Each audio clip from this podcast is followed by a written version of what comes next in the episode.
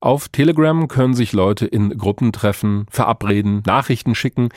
Das nutzen auch viele Menschen, die mit der Corona-Politik nicht einverstanden sind. Da ist erstmal nichts dabei. Das Problem ist nur, dass das mitunter in Hass und Drohungen umschlägt, bis hin zu Aufrufen, jemanden zu ermorden, dessen Politik oder Meinung einem nicht passt.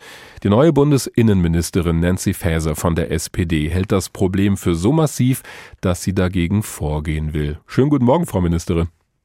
Guten Morgen, Herr Wagner. Sie haben ja mal damit gedroht, Telegram sogar abzuschalten. Jetzt verwenden diesen Dienst aber nicht nur irgendwelche Schwurbler oder Extremisten, sondern auch ganz normale Leute, die einfach nur die Regierung kritisieren wollen. Die hätten dann diesen Kanal nicht mehr. Das kann ja nicht Ihr Ziel sein. Nein, das ist natürlich nicht mein Ziel, Telegram abzuschalten.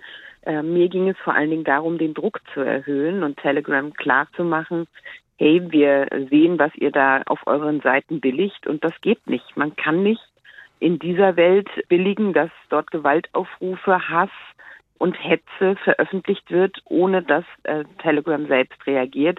Und deswegen habe ich die Gangart dort etwas verschärft, um zu erreichen, dass sie einfach dort tätig werden, weil Telegram kann das. Sie haben es bewiesen in anderen Phänomenbereichen, beispielsweise als es vor ein paar Jahren sehr viel um Hass und Hetze im Internet beim Islamismus ging, haben sie Seiten gesperrt. Mhm. Insofern sind sie dazu in der Lage. Sie wollen ja erreichen, dass Telegram strafbare Inhalte löscht, so habe ich das verstanden. Und da soll das Netzwerkdurchsetzungsgesetz helfen. Das steht es sinngemäß auch so drin. Jetzt hat Deutschland aber schon zwei Verfahren gegen Telegram geführt, genau deswegen. Und das hat Telegram nicht gekümmert. Das scheint nicht zu funktionieren. Also zunächst äh, gilt das Netzwerkdurchsetzungsgesetz in seiner ganzen äh, Vielfalt erst ab dem ersten zweiten. Also mhm. insofern haben wir dann erst die Durchsetzungsmöglichkeiten. Insofern müssen wir dort vorgehen. Und wenn wir feststellen, dass wir damit nicht weiterkommen, dann muss man natürlich schauen, was man machen kann. Wir ja, was können wir denn dann machen? Also ich glaube, es gibt äh, viele Möglichkeiten. Gestern hat das BKA beispielsweise auch eine Taskforce eingerichtet, wo Tatverdächtige identifiziert werden und eben die strafrechtlichen Inhalte dann verfolgt werden. Also man kann natürlich schon einiges noch machen an Ermittlungsdruck. Das haben wir jetzt getan. Und wenn wir merken, dass wir mit dem Netzwerkdurchsetzungsgesetz deshalb nicht durchkommen, weil wir eine ladungsfähige Anschrift von Telegram noch nicht haben, dann müssen wir einfach schauen, wie können wir über unsere Auslandskontakte an Telegram rankommen. Ich habe dazu auf der europäischen Ebene schon Kontakt aufgenommen. Wir äh, sind dort gerade gemeinsam mit Frankreich und äh, den Niederlanden unterwegs um dort auch was zu bewirken. Ja, Sie wollen ja am liebsten so eine europäische Lösung haben. Jetzt haben wir aber auch Länder in der Europäischen Union, wo die Leute von der Opposition oder auch Journalistinnen und Journalisten vielleicht ganz froh sind, so einen Dienst wie Telegram zu haben. Wenn der wegfällt, dann ist denen ja auch nicht geholfen. Also ich glaube, man muss nochmal sorgfältig unterscheiden, was in solch schwierigen Staaten außerhalb der EU, wo es darum geht, dass Oppositionelle sich miteinander verbinden können, ohne dass der Staat dort reinguckt, das betrifft ja vor allen Dingen den Messenger-Dienst. Wo wir ein Problem im Moment mit Telegram haben, ist der öffentliche Bereich, der eher einem sozialen Netzwerk gleichkommt, wo nämlich offen zu Hass und Gewalt aufgerufen wird.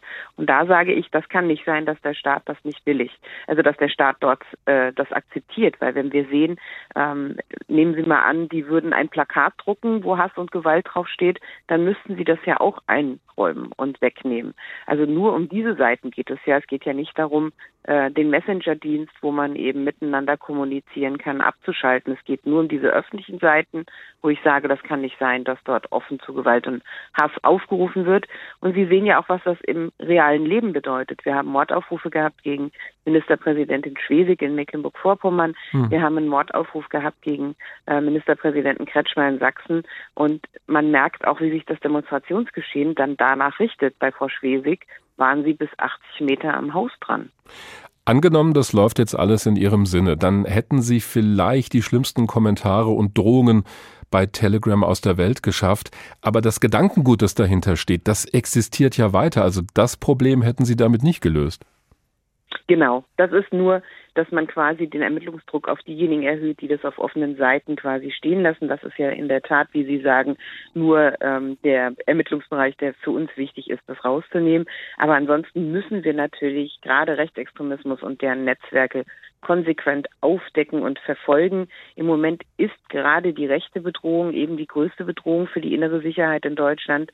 Und deswegen müssen wir auf jeden Fall dort ähm, einmal den Ermittlungsdruck erhöhen, aber auf der anderen Seite auch die Gesellschaft widerstandsfähiger machen gegen das Gift von Rechtsextremismus und Rassismus.